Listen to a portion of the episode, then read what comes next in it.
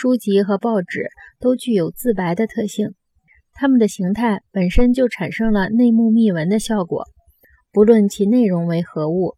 书籍披露作者心灵历险中的秘闻，同理，报纸的版面披露社会运转和交往中的秘闻。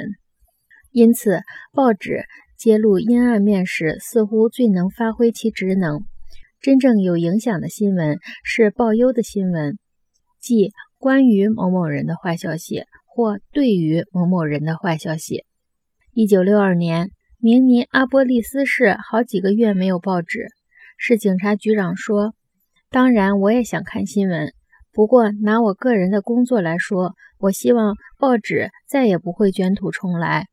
没有报纸散布犯罪的思想，现在的犯罪比过去少了。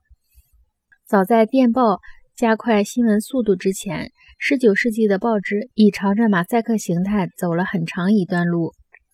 蒸汽轮转印刷机在电能开发出来以前。”好几十年就已经投入使用了。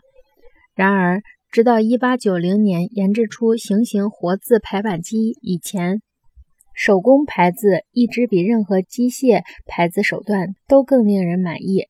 有了行形活字排版机以后，报业能够充分地适应用电报搜集新闻和轮转印刷机印报的形式。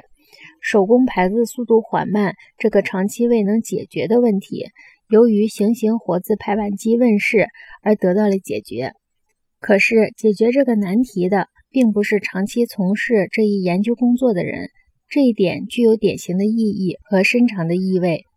詹姆斯·克莱芬研制出行形活字排版机之前，人们已经白花了巨资去研究排字机。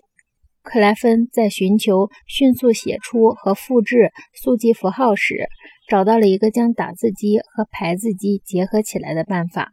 虽然排字与打字的性质截然不同，解决排字问题的却是打字机。今天出版书籍、报纸都仰赖打字机了。